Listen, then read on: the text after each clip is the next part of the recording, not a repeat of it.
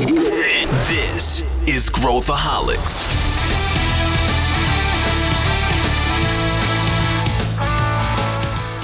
Olá, aqui é Pedro Van Gertner, eu sou o CEO da ACE e esse é Growthaholics, o podcast para quem adora inovação e empreendedorismo.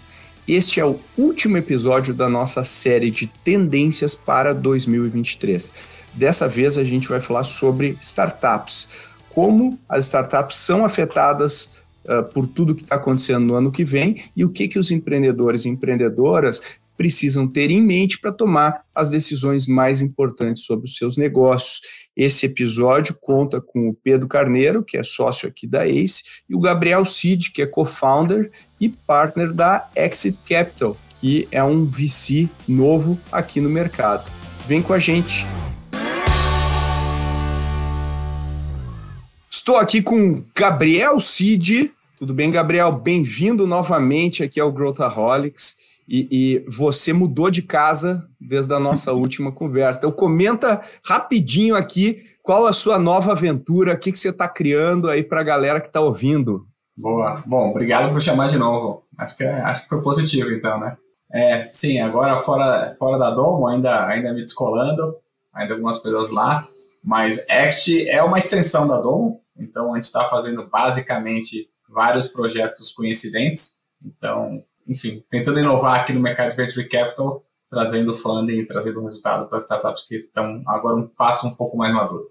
Aí, fundando a Ext Capital, Gabriel Cid aqui na discussão e esse cara que já é veterano aqui do Growthaholics, Pedro Carneiro. Tudo bem, Pedrão? Tudo bem, obrigado pelo convite, Pedro. Vamos lá falar de 2023. Bora! Esse episódio faz parte da sequência de episódios que a gente está gravando com cabeças brilhantes aí, como vocês dois, onde a gente está destilando o que vem por aí, o que, que gente, como que a gente enxerga esse ano que entra, uh, o que, que é vapor, o que, que é o que, que tem substância, o que, que é ruído, o que, que é sinal, o que, que vocês estão empolgados, o que, que vocês estão com medo, enfim, para falar tudo aqui. Esse é um episódio que a gente traz as coisas para a mesa e comenta.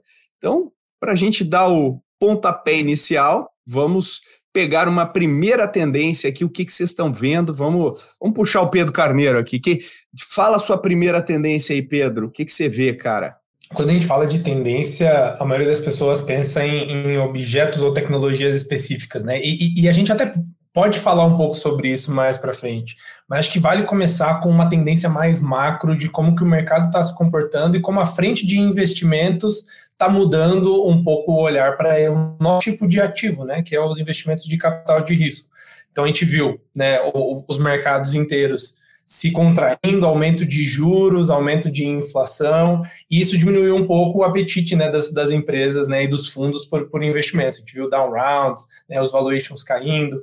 Então, acho que uma grande tendência né, para o mercado para o ano que vem é que os ciclos de experimento eles vão ser mais curtos. Ou seja, os empreendedores eles vão ter menos tempo para descobrir o que funciona e o que não funciona, eles vão ter que ser mais agressivos porque com menos capital e com um valuation menor, ele vai ter menos janela para poder fazer essa experimentação.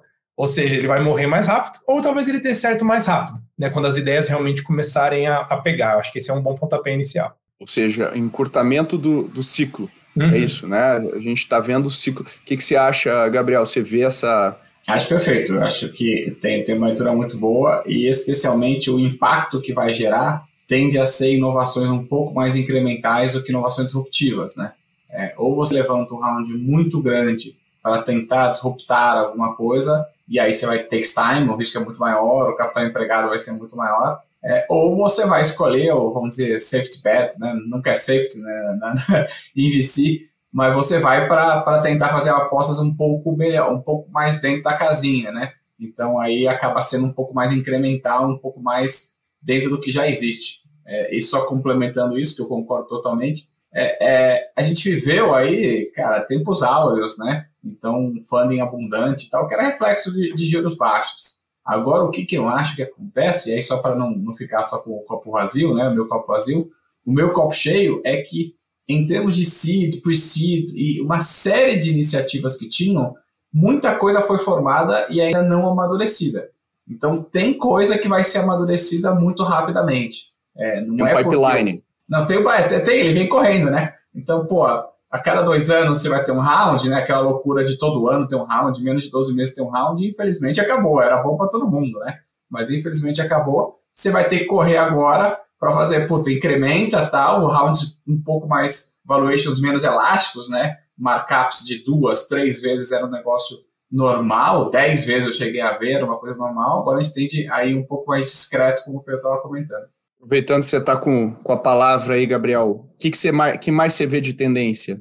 Eu acho que, é, assim, aquela coisa, né? Os problemas continuam existindo. É, o que vai acontecer, as pessoas vão continuar tendo que resolver problema e tecnologia traz eficiência, essa máxima ainda é verdade, né? Hoje, usar a tecnologia, usar software como ferramenta para trazer eficiência continua sendo verdadeiro. Se nos tempos de bonança, vamos dizer assim, a gente olha mais top line, né? Então, como que a gente cresce mais rápido, etc e tal, as soluções são mais disruptivas no sentido de criação de novos mercados e tal. Nos tempos é, mais apertados, e mais apertados estou dizendo grandes empresas, tá? Então, os grandes negócios, a, a, o mainstream, né, quando a gente fala de B2C, o mainstream e tal, ele está procurando agora mais economia de custos, né, fazer ali o dinheiro dele render. Então, é, entra no que a gente chama de estratégia de bottom line, né? Então, como é que eu aumento o meu lucro melhorando as minhas despesas meus gastos? Normalmente, como as startups são ágeis, né, por conceito, elas conseguem drivar de um, de um viés para outro muito rápido. Mas eu acho que a tendência tende a ser agora a interface, seja com pessoas ou com empresas, para soluções que reduzam os custos e menos para auxiliar o crescimento das empresas. É, até aproveitando isso que o, que o Gabriel comentou, algo que eu acho muito bacana é esse descolamento entre o mercado real né, e o que a gente vê de apetite de investidores e etc. Porque quando você tem um apetite menor, mas você continua com os mesmos problemas que precisam ser resolvidos, para quem consegue realmente ficar de pé e continuar resolvendo esses problemas e atacar as dores que são mais centrais dos negócios, claro, eu acho que vai ter muita startup, muita solução que a gente chama de vitamina e não de aspirina, que pode cair ou, ou, ou acabar ficando em, em segundo plano, só que aquelas que realmente resolvem um problema core, né, dos, dos, seus clientes, acho que nem, a gente nem precisa falar das empresas, mas quem resolver problemas core dos seus clientes, dos seus públicos, vai ter bem menos ruído e menos competição então, nesses tempos né, em que a gente consegue ver que o, o apetite diminui, o, o, volume de investimento diminui, o volume de, de marketing tal, e, e, e o trabalho para poder chegar no mercado diminui, quem sobrevive e continua sendo relevante consegue se destacar muito mais fácil.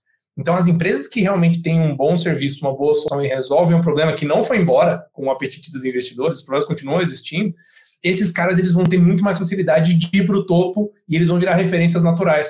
A gente viu grandes players fazendo isso, que, que nasceram na época ali da, da rescisão de 2008, 2010, uh, e que, sem gastar um centavo de marketing, conseguiram subir e ficar muito relevantes, porque eles eram uma solução que estava evoluindo enquanto estava todo mundo ali Então, isso, isso me, me faz pensar que tem uma boa oportunidade para quem já está executando um bom negócio hoje, que já passou um pouco de validação, de pisar no acelerador, porque os problemas dos clientes eles não vão mudar muito.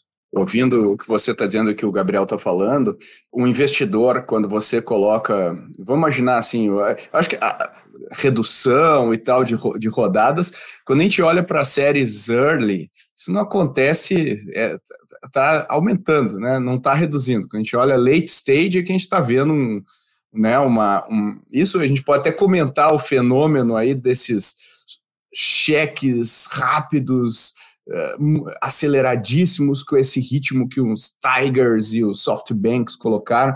Isso, isso é o que eu vejo, talvez a gente tenha.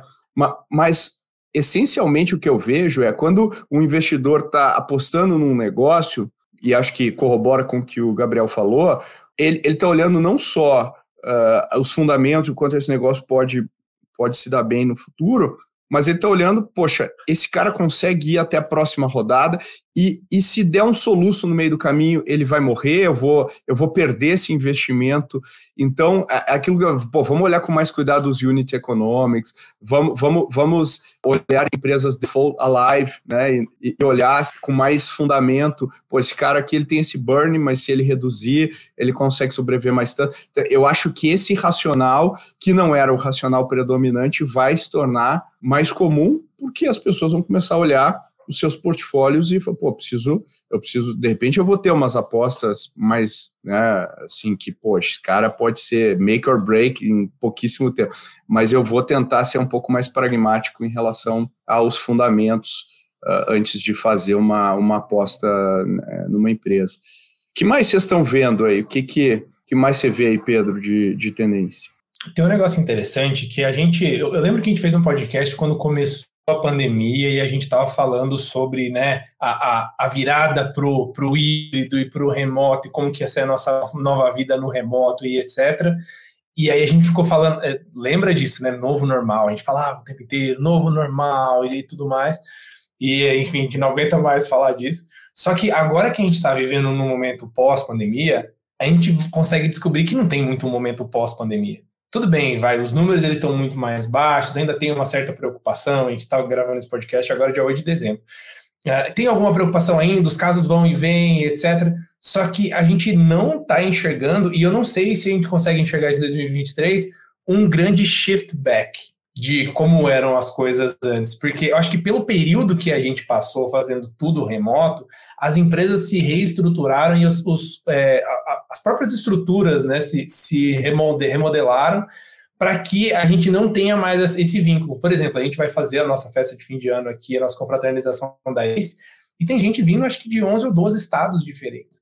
Então, não tem aquela de Elon Musk de, ó, vem pro escritório todos os dias da semana, senão you're fired. Porque, pelo cálculo que a gente fez, aí o Pedro pode até confirmar para mim, que quase 60% das pessoas que são contratadas da ACE não estão nem no estado de São Paulo mais, que é onde a gente tem o nosso escritório.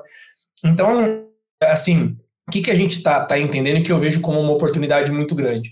A gente ainda não conseguiu emular as relações presenciais de forma satisfatória no ambiente online. A gente está gravando aqui, né? Tudo online. Mas o podcast que a gente fazia no estúdio era muito legal também. E, inclusive, né, a nossa host, a Bárbara, ela não tinha tanto problema com o áudio, né? Mas, então, acho que ainda a gente passou mais de dois anos correndo atrás de formas de emular.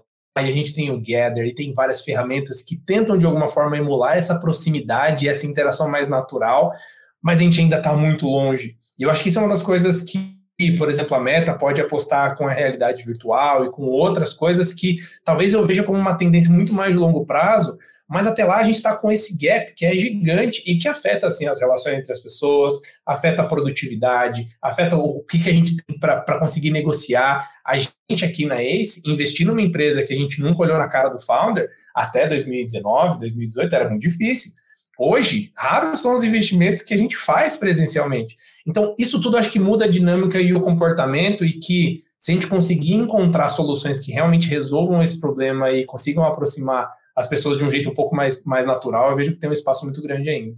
É, eu, eu, eu acho, eu concordo contigo. Eu estava vendo uma pesquisa ontem mesmo uh, nos Estados Unidos de que, embora exista um movimento grande, as big techs estão todas, todo mundo voltando aí para para o presencial, elas estão meio que exigindo isso do, dos colaboradores, enfrentando inclusive protestos uh, por causa disso. Mas as startups, as startups são fundadas, elas não querem, não têm escritório uh, e estão seguindo o máximo que elas podem no remoto. Quer dizer, a, as empresas que estão nascendo já estão nascendo remotas.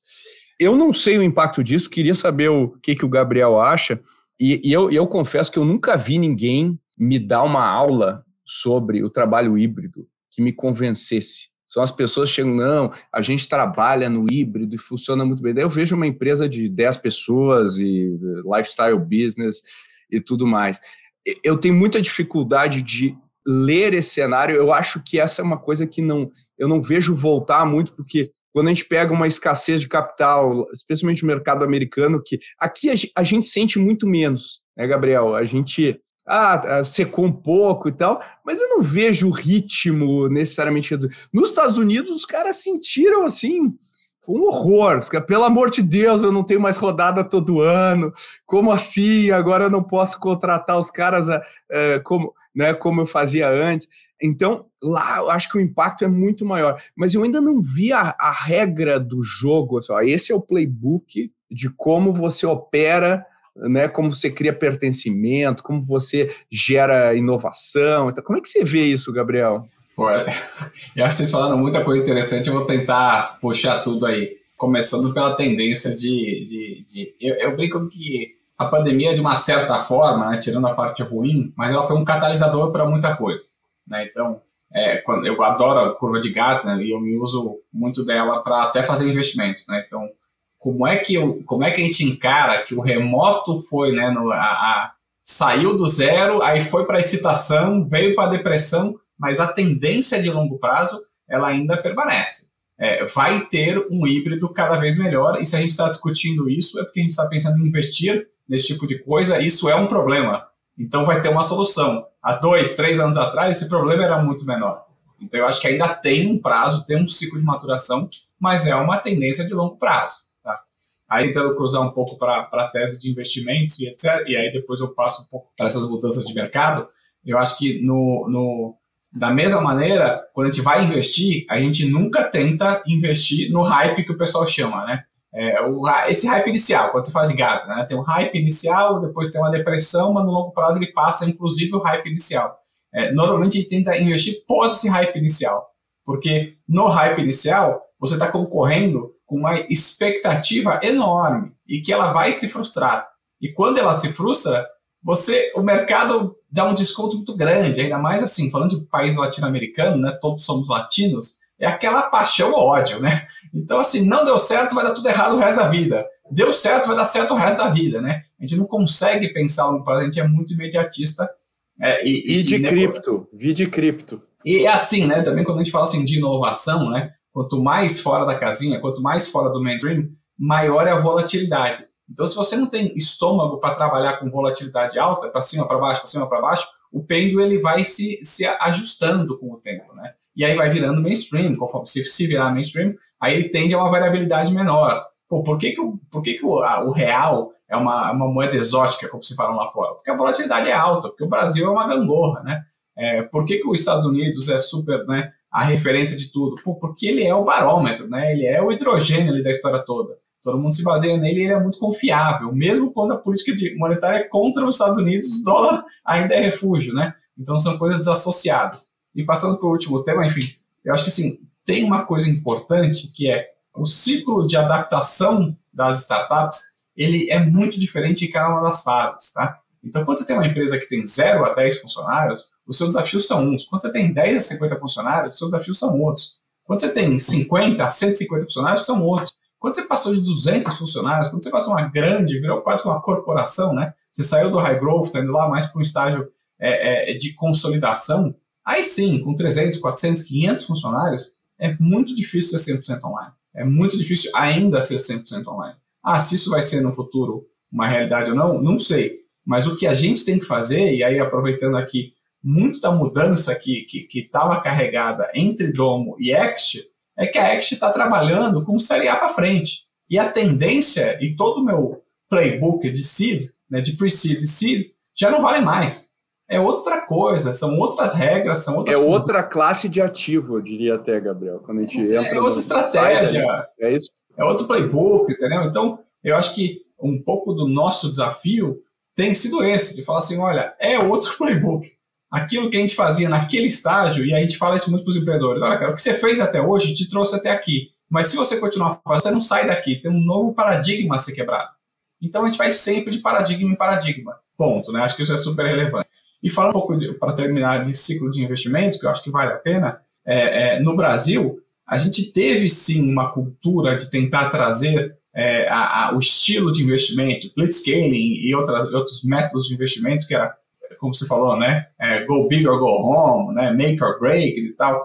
Mas, no geral, assim, uma parte relevante do capital, eu não estou falando é, é, do, do, late stage, tá? Estou falando do capital ex-late stage, porque late stage, como a gente acabou de falar, é outro cenário, é outra conduta, é outro processo. Ele ainda tem uma característica muito forte de ser um capital local. E o capital local, ele, ele sabe conviver com, como a gente fala assim, maré cheia, maré, né, maré vaza. Então, a volatilidade é alta, você não pode fazer grandes apostas e depender do fluxo de capital que daqui a um ou dois anos venha. Se daqui a um ou dois anos vem e a maré está baixa, como está acontecendo agora, você vai estar tá lá, né? O pessoal fala que você vai. A, a maré baixou e você é o cara que está pelado lá dentro do mar. É, tem esse cuidado. No geral, tem os outliers, tem o cara que busca financiamento estrangeiro, no mesmo no CID e tal, e aí o, o financiador estrangeiro tem uma tese de investimento muito mais agressiva, porque ele conta com uma fonte de funding recorrente, né? Só que o brasileiro, founder brasileiro, né? Vamos mudar esse, talvez esse recado para os founders brasileiros do estágio ali, né? Você tem que cruzar a estratégia do seu funder, do seu fundo que está financiando, seja fundo ou não, né? Mas quem está te financiando, com a, a, estratégia do seu produto, então o ciclo de, de, de maturação do seu produto, e com o ciclo do mercado. No mercado, eu quero dizer, o VC como um todo, né? Esse desafio é enorme, porque o cara está se baseando, se ele tem uma, um histórico. É, primeiro, né, se ele é uma pessoa física, talvez ele não tenha dinheiro para o próximo round, então você não pode contar com ele, como você brincou, Pedro. Pô, vai que não acerta direitinho e precisa aí de um extension. Pô, talvez os seus anjos não tenham um extension, você não pode nem culpar ele, né? Eu não tenho, o cara colocou lá tudo que ele tinha para você. Então o mercado ficou ruim, para ele também ficou ruim, né? ah, no, no, no estágio seed, vamos fazer um seed 2, não vai ter prêmio de valuation, vamos fazer igual, vamos fazer down round. Aí, é, enfim, falei bastante aí, vamos deixar vocês falarem um pouco. Eu achei o que você falou foi, foi uma coisa que me, me pegou aqui, é a questão do, do capital originado no Brasil tem um olhar diferente, né? Daquela visão do Brasil não é para amadores, ele sabe o que esperar, ele conhece as flutuações, ele entende melhor, enquanto que o capital estrangeiro pega um playbook global, muitas vezes, e aplica, e aí acontece aquilo, pelo, pelo amor de Deus, estou perdendo tudo aqui, o que está acontecendo, né? Alguma... E quando, não, calma, isso, vai, isso é assim, não, não, né, foi com sede demais ao pote, deveria ter... Eu acho que isso é uma coisa muito interessante da gente pensar. E aí, ontem mesmo, queria ouvir o que, que o Pedro acha também. Uh, ontem eu estava uh, vendo os resultados da maior companhia SaaS do mundo, Salesforce, Pure Play, né, SaaS, e não são bons, os resultados não são bons, caiu, né, então o CAC continuou o mesmo, mas os outros economics caíram brutalmente, ou seja, um, um, um, desculpa, o CAC aumentou consideravelmente porque o custo agregado de marketing não é, e vendas não baixou. Isso aí mexeu com unit economics é, é, geral e, e, aquela coisa, sempre quando o cara olha o mercado é, público, ele começa a traçar paralelos para o mercado privado, que é o que acontece sempre. É, e a minha pergunta para vocês, vou começar com o Pedro aqui, você acha que isso tende a impactar, né, pensando a, além dessa da, da, redução da liquidez, juros, tudo mais, a performance das empresas SaaS, eu acho que muito impulsionada na, na, na recessão americana, os caras estão apertando o cinto. Você acha que isso vai afetar bastante a precificação, pouco a precificação das startups SaaS uh, nacionais? Uh, Pedro, o que você acha? Eu acho que afeta, é, e aí aquilo que você comentou, talvez esses efeitos eles sejam mais sentidos quando você está mais próximo do mercado público, né? E esse tipo de efeito ele vai se diluindo quando, quando a gente vai chegando para negócios mais early, assim. Só que o, olhando para um negócio SaaS, em que ele é infinitamente replicável, né? Porque é um acesso que você dá, e máximo você tem a infraestrutura, faz sentido que o único gargalo seja a minha capacidade de distribuir esse software e a capacidade das pessoas de comprarem esse software. Né? Então, acho que o, o, o Salesforce é um bom exemplo baseado nisso. Então, se eu tenho um negócio, né, um produto que ele é extremamente escalável, muito bem feito e resolve um problema real, faz sentido eu colocar, pelo que você até me mandou ontem, era 43% de toda a receita em marketing e vendas. E isso é, é, é bizarro, é muita coisa. Por quê? O Salesforce, o grande gargalo dele, e até bons anos para trás, é ele não conseguia distribuir e vender tão rápido quanto o mercado queria. Tá todo mundo abraçando e, e eles estavam andando muito rápido né, nesse domínio de mercado. E aí, esse é o primeiro fator, e aí, claro, né, por isso que eles estão investindo bastante nessa distribuição. E o segundo fator é qual que é o apetite dos compradores. Por que, que o Salesforce é uma, uma, uma ferramenta que ela é tão popular, né? Porque ela é uma ferramenta que te faz ganhar dinheiro.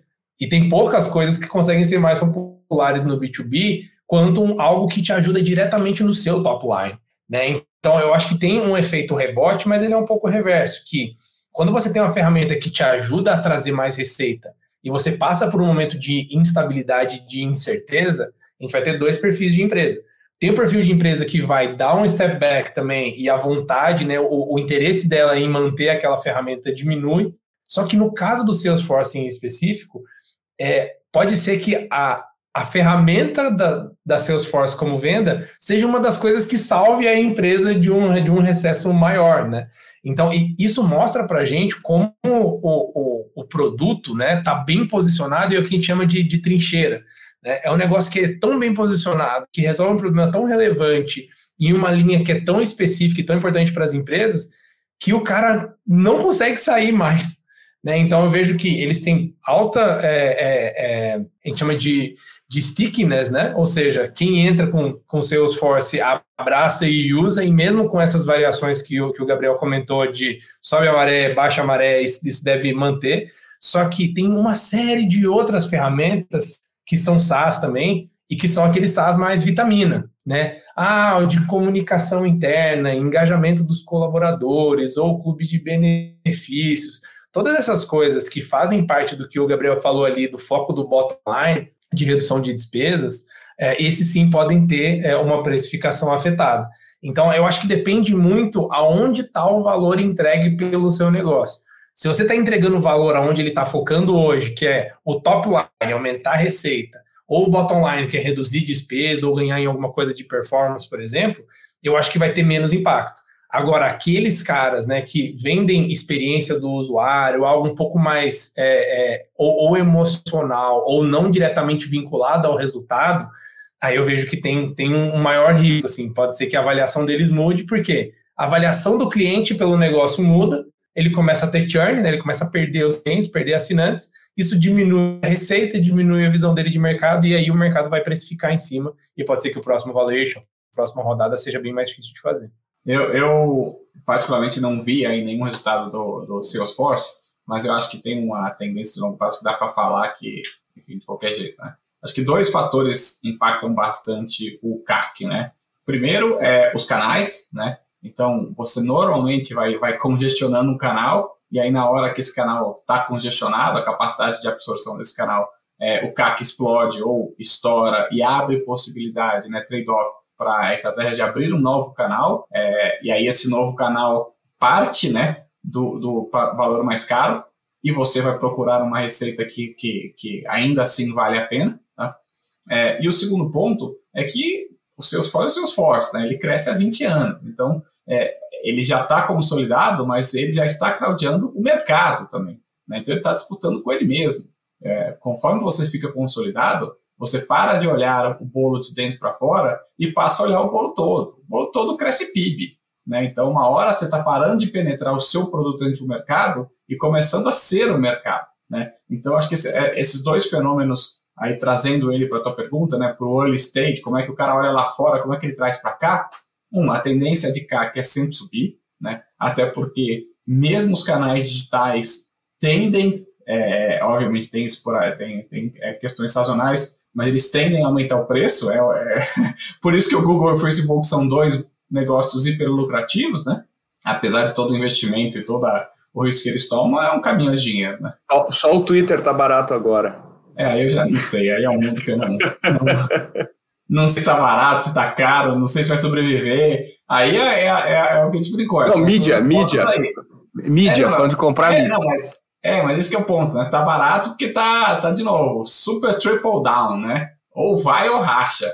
Então, ou vai ou racha. Então, eles estão indo nessa linha, quanto mais tempo sobrevive, mais fica no vai, né? Então vai cristalizando aí que deu certo. É, mas aí, voltando então para o early stage, eu acho que assim, tem um impacto um pouco menor, porque as startups mais early, né, eu estou falando de sítio para série A, série A para série B, elas estão dimensionaram um canal, eventualmente dois canais de aquisição, né? Então, ah, estou é, é, falando aí como media online, né? Ou se é field sales, ou se é parcerias, ou se é alguma outra coisa, né? é, elas têm poucos canais e elas vão começar a explorar os novos canais conforme o mercado vai se estabelecendo, conforme o ciclo de venda dela vai amadurecendo e ela vai ganhando previsibilidade, ela vai podendo fazer esses trade-offs um pouco melhor.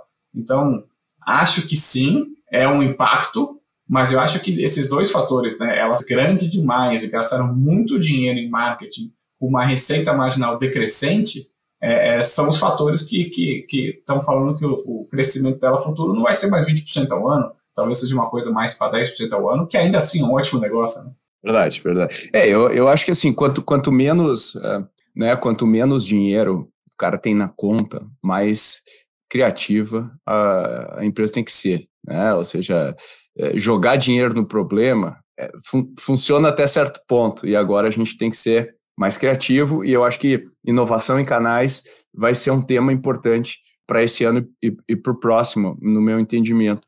E tem muita coisa legal que acho que, que, vai, que vai vir aí. Agora, é, perguntando para vocês, né? A gente não gosta, né? A gente, nós três aqui, não gostamos de a tecnologia estar na frente do problema. Né? A startups de XYZ. Uh, a gente sabe, a gente fala exaustivamente no mercado, quando o cara começa a botar, meter blockchain, não sei o que, não sei o que, no pitch, a gente já sabe que, que tem alguma coisa errada uh, no entendimento. Mas vocês veem alguma tendência, alguma coisa, alguma tecnologia que vai despontar? Eu estava falando antes da gente gravar, é, eu fiquei encantado, com, eu, eu mexi naquele, no chat da GPT, da OpenAI, aquela iniciativa lá do Sam Altman, ele liberou nesse final de semana, fiquei mexendo, eu fiquei encantado com aquilo. É, se a gente olhar, eu, fiquei, eu, fiz uma comparação com o Google, a gente pergunta alguma coisa com o Google, ele devolve links há, há anos, né? E eu fiz uma pergunta pro pro chat GPT, o cara vem com uma resposta super elaborada e tudo mais. Vocês veem uh, alguma tecnologia como AI, etc., sendo uma, uma mola propulsora para o bem e para o mal, formando bolha, fazendo todo o hype cycle aí, ou, ou, ou business as usual para vocês? Vou começar aí com o Pedro. O que, que você acha, Pedro? É, eu, eu acho que uh, qualquer tecnologia vai amarrar e impulsionar uma tendência maior de comportamento que a gente chama de é, personalização em massa, que é co como era a rotina da pessoa 50 anos atrás, 40 anos atrás. Todo mundo acordava tal hora, todo mundo assistia o jornal de manhã, é assim que as pessoas tinham né, a sua informação, todo mundo via a novela, todo mundo fazia as coisas no mesmo horário, com as mesmas coisas, e se fosse comprar, sei lá, um tênis, tinha aqui na mesma loja e etc. Então isso acabava limitando muito as interações para os efeitos de massa, porque era o que era economicamente viável. Legal. Quando veio a internet, a gente começou a transformar as nossas interações online, isso permitiu a personalização que hoje, se você for perguntar, cada um vai ter uma rotina diferente. Onde você pega as informações e as notícias? Vai ser ou enquanto você está trabalhando, ou no YouTube, ou durante o, o, trânsito, ou pelo rádio, tem gente que ainda escuta, ou TV, mas muito menos. Então acabou que o, o mercado ele se desdobrou de um jeito em que hoje você tem a capacidade de montar a sua própria rotina no mínimo detalhe do jeito que você quiser se quiser te entreguem um litro de leite todos os dias de manhã pelo app. Então acaba que você constrói né, a sua jornada. E eu acho que tem algumas áreas em que isso ainda pode ser levado a um outro patamar, ou que a gente ainda não, não conseguiu fazer isso né, de uma forma mais eficaz. E eu acho que esse tipo de ferramenta, por exemplo, um AI generativo, ele consegue levar essa tendência que é de comportamento, e por isso que é mais importante do que a tecnologia, para um nível extremo. Porque o, por que, que o Google só te entrega links de coisas que são feitas por outras pessoas? Porque não é economicamente viável ele fazer o concierge de entender o que o Pedro quer e precisa e elaborar isso individualmente para cada coisa. Claro, ele já faz algumas coisas disso com os cookies e com o perfil que o Pedro já, já utiliza na internet, com links que ele já acessou e tal, e ele usa isso para deixar a estrutura mais relevante. Só que talvez o, o, algumas tecnologias, como o IA generativo, por exemplo, eles podem ser o salto que a gente precisa para poder tornar economicamente viável a tendência de comportamento que é a mesma nos últimos 50 anos, que é ter um nível de personalização maior. E é por isso que a Alexa bombou, por exemplo. Mas qual que é a grande dificuldade da Alexa? Não conseguem fazer isso ser economicamente viável. Então, acho que isso tem um potencial bacana. Claro, né, se, se a gente está olhando para tecnologias macro e que podem mudar o jeito que a gente faz as coisas, a gente está enxergando ainda bastante 5G, mais para frente computação quântica, porque eu acredito que a gente agora está tá chegando né, num novo patamar ali da curva de Moore, de o quanto que a gente consegue trazer de poder computacional. E a gente pode enxergar nos próximos 15, 20 anos um novo é, unlock, né, um, uma nova destrava do nossa capacidade de processamento e de colocar né, esse, esse tipo de sentido nas informações. Então, assim, coisas que a gente ainda vê IoT, 5G, tecnologia de, de informação rápida e em massa, IoT muito barato e conseguir né, é, é, traquear coisas que do mundo real que ainda não estão no mundo digital, que ainda tem muita coisa, e esse tipo de tecnologia que vai ultra personalizar né, esse, esse tipo de coisa, cortando bastante do, do tempo do, do trabalho manual. Que, de novo, não é tão diferente da tecnologia que substituiu os telefonistas. Por isso que não é uma tecnologia em específica, sabe? Mas são tecnologias que são enablers desse grande movimento de comportamento aí que eu enxergo. O que, que você acha, Gabriel? Onde, onde, onde, que a gente, onde que a gente tem que investir, cara? Dá, dá dica aí, rápido. Bom, se eu soubesse, eu, já, eu não te contava, né? Como eu não sei, eu divido aqui junto e a gente tenta junto chegar na conclusão. Mas brincadeira. É, mas eu acho assim, é, tem alguns pontos para tratar, né? Eu achei, eu acho demais, e, e, a gente que é meio geek aí por tecnologia, né? Sai todo, você fica lá testando, não sei o quê, e, e, aí quando alguém te reclama, você fala assim, não, faz parte do meu trabalho. Vira e mexe, eu tô ali é, testando orçamento de, de Instagram, o cara me tagueou, deixa eu ver agora no outro lugar, deixa eu entrar no anônimo para ver se vem outra coisa tal. Você fala assim, cara, o que, que você tá fazendo? Não, tô trabalhando. E aí você olha, você tá lá no Instagram, vendo se o cara te. Isso foi via cookie, foi via e-mail, de onde ele tentou te travar, para você ver a jornada, como é que ele mapeou a jornada. É, isso é super interessante. Mas o ponto que eu acho que eu, que, que eu mais queria trazer é o que vai permitir a gente é, é, investir mais em tecnologia, desculpa, adotar algumas tecnologias maiores ou menores, no geral, é o custo de mão de obra, tá? E, e eu vou tentar usar um exemplo de outro mercado, que é o mercado de construção civil. Tá? É, é, todos os processos construtivos e a evolução e como é feito Sky, enfim, é, é, arranha-céus é, nos Estados Unidos, por que, que, eles não são feitos aqui no Brasil? Né? Porque lá o custo de mão de obra, ou o custo dos permits, né, de entrar e sair carro, etc e tal, caminhão, é, te obriga ao custo ser muito alto. E aí ou você coloca tecnologia no processo, ou você não consegue pagar aquela mão de obra. Então, aquela mão de obra é muito mais produtiva. Tá? É, no Brasil, ou na Índia, ou na Indonésia, você tem uma mão de obra mais barata, é, e não temos que achar isso bom, né? É ruim, é, e aí é ruim por educação, enfim, a gente pode começar a discutir isso daqui, é, produtividade. E aí ainda vale a pena você aplicar menos tecnologia. Ainda vale a pena você ter um call center é, e não pagar o API é, do WhatsApp. Quanta, eu tive milhares de discussões nos últimos três anos de que não, o WhatsApp é bom quando eles lançaram o API, faz acho que três anos, pago. Ah, mas só as grandes empresas vão pagar. Né? Não. A hora que você vê que o, o seu API do WhatsApp te traz uma produtividade de que você consegue um, um SDR operar cinco negócios ou 50 negócios, é o custo da feature. Né? Então, é, o que eu acho muito interessante é a adoção ela vai se dar pela pressão produtividade. Né? Por que, que um é, é, account, é, é, sei lá, um executivo de conta é, em uma empresa menos tecnológica ganha menos do que numa empresa mais tecnológica? Porque uma empresa mais tecnológica ele é muito mais produtivo, ele tem muito mais ferramentas. Essas ferramentas custam caro, mas elas se pagam.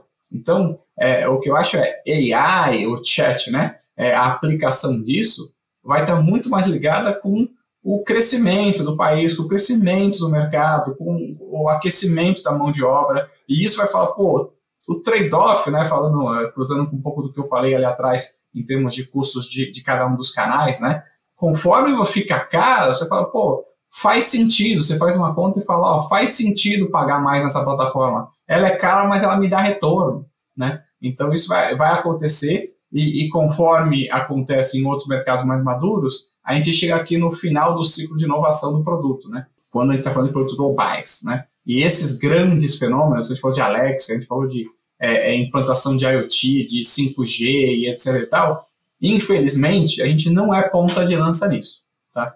Aonde, então, para dar um, um, uma coisa positiva, aonde a gente é ponta de lança? Quando a regulação o americano, como a gente brincou, né, ele quer ter o mínimo de volatilidade possível, né, o, o vol deles permitido é muito baixo, existe alguns mercados é, de drone, por exemplo, tá? A gente pode falar de fintech, mas fintech todo mundo fala, vamos falar de um mercado diferente, né? Mercado de drones. Pô, o Brasil, Israel estão super avançados na relação de drone, por quê? É, é, é, a chance de fazer um leapfrog, né? A chance, a chance de você falar, pô, eu saio na frente da regulação, eu consigo estabelecer hora de voos, as startups conseguem fazer isso e usam essas credenciais para entrar no mercado americano que ainda não foi regulado. Então, são mercados como esse que também vão dar chance. O mainstream vai vir de Boston, o mainstream vai vir de, do Vale do Silício, e a gente vai ter que adaptar essas ferramentas para o mercado brasileiro. Perfeito, cara. Não podia concordar mais contigo. Eu acho que é isso mesmo. A visão é essa, o ângulo da produtividade é esse mesmo. Eu acho que tem muita, muita oportunidade ainda quando a gente pensa em produtividade, especialmente no Brasil, que é um país que tem um lag grande sobre o quesito produtividade, né? Então tem, tem muita coisa legal, né? Para mostrar. O pessoal sempre acha que o mercado tá, tá crowded, tá, tá lotado, mas não, cara, tá campo aberto aí para a gente criar coisas, né? E para gente, a gente ir arrumando aqui para o final, a gente já está nos nossos minutos finais, eu queria fazer um rapid fire aqui de outras tendências que vocês estão na cabeça de vocês, rapidinhas, para gente, a gente lançar aqui para os nossos ouvintes. Começando aqui, Pedro, o que, que você acha que, que a gente não falou aqui rapidinho para o pessoal ficar na cabeça para 2023? O que, que a gente não falou? Mudanças na regra do jogo, principalmente aqui no Brasil. Então a gente tem mudança no setor elétrico, a gente tem mudança no setor de seguros, a gente ainda tem muitos setores no Brasil que são altamente regulamentados e que estão já se movimentando para abrir e pode acontecer em cada um desses setores a mesma revolução que aconteceu no mercado das fintechs, meio de pagamento, Stone, todos os players gigantes que, que viraram a partir disso.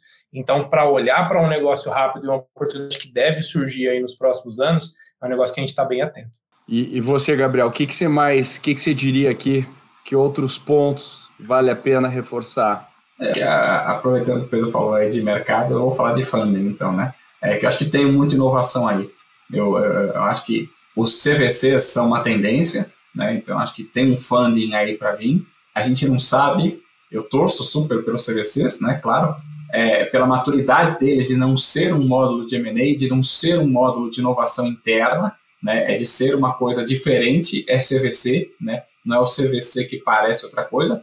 Essa maturidade eu tô, sou super entusiasta, acho que está vindo, acho que está amadurecendo bem.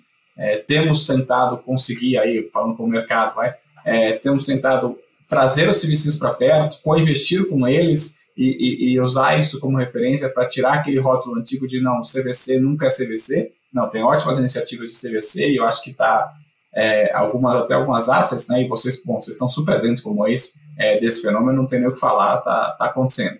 E um outro fenômeno, ainda falando de funding, e aí sim, é, eu estou totalmente correlacionado com isso, e, e, uma parte importante da Exit está é, tá vinculada a pensar, pensar venture capital ou pensar o financiamento das startups como uma estrutura de capital mais ampla do que só equity. Né? Então a gente veio aproximando os grandes bancos, os bancos comerciais é, já vem abrindo linha. Eu, eu participei muito desse processo ao longo dos últimos três anos, aí mais ou menos dois anos e poucos, é, ainda dentro da Domo e aproximando os bancos, conseguindo financiamento para isso. Então já não existe mais aquela mística de que, putz, não, banco não vai emprestar dinheiro para startup, eu acho que elas têm que começar conforme amadurece, conforme já lança o produto, tem alguma receita, é, pensar de maneira mais estratégica o funding dela e depender menos de VC. O dinheiro caro, onde é que eu consigo um dinheiro mais barato? Quem é que eu consigo usar de garantia? Quem eu consigo usar aqui de ferramenta? É, eu vou financiar, por exemplo, a gente está falando de IoT. É que eu financio o IoT? Né? O IoT é um custo na frente e um contrato de longo prazo que vai ter que financiar. Então, a gente tem trabalhado muito forte e eu tenho co-investido junto com vários players do setor é, é, nessa tendência né, de financiar alguns ativos, de financiar é, é os próprios, vamos dizer, off-balance de alguns negócios. E eu acho que isso aí vai, dos próximos anos, vai bombar bastante. E, Gabriel, você não está se referindo necessariamente a venture debt, né? Você está. São, ou, são é, mecanismos de, de crédito mesmo, uh, independente do, do formato que os bancos começam a olhar para essa classe de, de ativos para esses empreendedores e falar, pô, tem coisa aqui, né? Não é só risco puro, tem, tem, tem fundamentos, eles começam a se educar sobre, sobre esse ativo. É isso que você está se referindo. É isso. Hoje, quando eu falo, pô, a Act tem um book, né, que a gente chama, né, uma estratégia específica de crédito, a gente tenta sempre explicar, o crédito não é venture debt, é também venture debt, né? Também, é, é, um, é, mais uma ferramenta, o Venture Debt de crédito, né? E, e assim, eu não estou falando nada demais, né? É, essa estratégia aí de qual é a principal fonte de financiamento das startups no D0? É a parcelamento. Né? O meio de pagamento hoje é paga em 12 e eu antecipo. Você melhora, né, faz o plano anual com é 10% de desconto.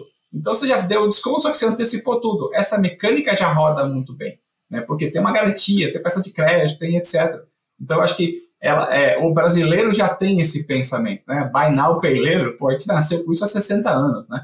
Então, é, é, tá na cabeça, já é uma fonte de financiamento isso. Ah, que outras fontes de financiamento? Esse é seu ativo, seu recebível, né? Que outras fontes você consegue ter? Então, a gente tem trabalhando muito nisso e eu acho que é uma tendência de mercado, principalmente na baixa, essa criatividade do funding faz-se mais necessária do que no tempo que está tudo dando certo, uhum. capital abundante. E eu acho que ano que vem vai ter bastante coisa. Esse ano já foi um ano muito bom em termos de venture debt e outros, outros financiamentos estruturados. E aí, falando um pouco do que eu comecei no começo do call, do que a gente falou no começo do call, as startups de seed estão amadurecendo você tem um volume de startups de seed que estão indo para um série A, que estão indo para um série B, é, que estão muito mais amadurecidas do que estavam há 4, 5 anos atrás, que é quando os fundos de série A investiam nelas. Então a gente consegue já pensar, já são mais maduras em termos de, de, de, de modelo de negócio, a gente consegue pensar estrutura de capital de uma maneira mais ampla, e nesse momento de escassez de capital de equity, a gente está trabalhando com outras coisas e, enfim, estou super animado aí, não dá para falar mais. Muito legal, cara. Eu acho que é isso, é pensar mais estrategicamente sobre capital. Não, não, não, não pensar monoliticamente como vou trazer um investidor e tal. Tem, é, é, dá para ser mais estratégico e dá para ser mais inteligente uh, e, e, com isso uh, trazer mais retorno e mais resultado para a empresa. Eu acho que esse é um ótimo recado e eventualmente um outro episódio que a gente pode falar com mais calma sobre sobre isso, porque tem muita coisa legal aí que o pessoal pode aprender. E eu concordo com você, eu acho que o CVC, uh, eu acho que vai bater todos os recordes de alocação de capital nos próximos três anos, uh, especialmente pelo, pelo apetite estratégico que as companhias têm, a maturidade que várias companhias estão atingindo, e aí a gente vai ver aqueles CVCs que são tocados de maneira com excelência, né, e aqueles que não são tocados com excelência, e eu acho que isso vai, vai acabar ficando bem claro também para o mercado. Pô, são ótimas dicas, muitas coisas a gente abordou aqui, eu acho que foi um episódio super rico, e eu agradeço, já aproveito aqui para agradecer Gabriel Cid, obrigado novamente pela sua generosa contribuição aqui aos ouvintes do Growthaholics. Você certamente é, será convidado aí para voltar, já é uma figurinha carimbada aqui, será convidado. Obrigado aí de novo, cara. É, eu tô, tô rindo aqui porque eu tô lembrando que eu sou ouvinte, eu não assisto o Growthaholics, né? Então eu tava com o microfone fechado rindo aqui das mentiras que você tá contando. Mas, pô, super prazer estar aqui sempre que vocês precisarem e achar que posso contribuir. Estamos lutando aí pelo mercado. Boa! E Pedro Carneiro, obrigado novamente. Eu acho que esse episódio aí está bem rico. Acho que a gente vai ter que enviar para várias startups para pensar estrategicamente. Aí acho que ficou bem legal. Obrigado aí, Pedro. Obrigado pelo convite, Pedro. Acho que uma boa provocação é, já é o segundo ou terceiro ano que a gente faz esse podcast de fechamento de tendências. E aí eu queria deixar um convite para o nosso ouvinte, dar um pouquinho para trás ali na lista e olhar o nosso, o nosso podcast de tendências para 2022 e agora, olhando para trás, a gente consegue ver algumas diferenças de visão, coisas que a gente não imaginou e que aconteceram, e que ajuda a gente a calibrar um pouquinho também a visão para frente. Né? Eu acho que é um ótimo ponto. Aí fica, fica até uma dica editorial aí para gente. Valeu, obrigado! Se você gostou dessa série de tendências, compartilhe os seus insights nas suas redes sociais e marca a gente. A gente adora ver que que a gente falou aqui está trazendo impacto para todos à nossa volta. Como sempre, se você tem outras tendências que você gostaria de mapear ou insights diferentes, manda e-mail para a gente, podcast.goace.vc. A gente recebe todos os seus e-mails e responde todos com muito carinho. E, por último, não deixe novamente de compartilhar. É super importante para a gente que o nosso podcast atinja cada vez mais pessoas. Temos metas ousadas de crescimento para esse ano e você é a nossa principal forma de crescimento. Então, contamos com a sua ajuda. Um grande abraço.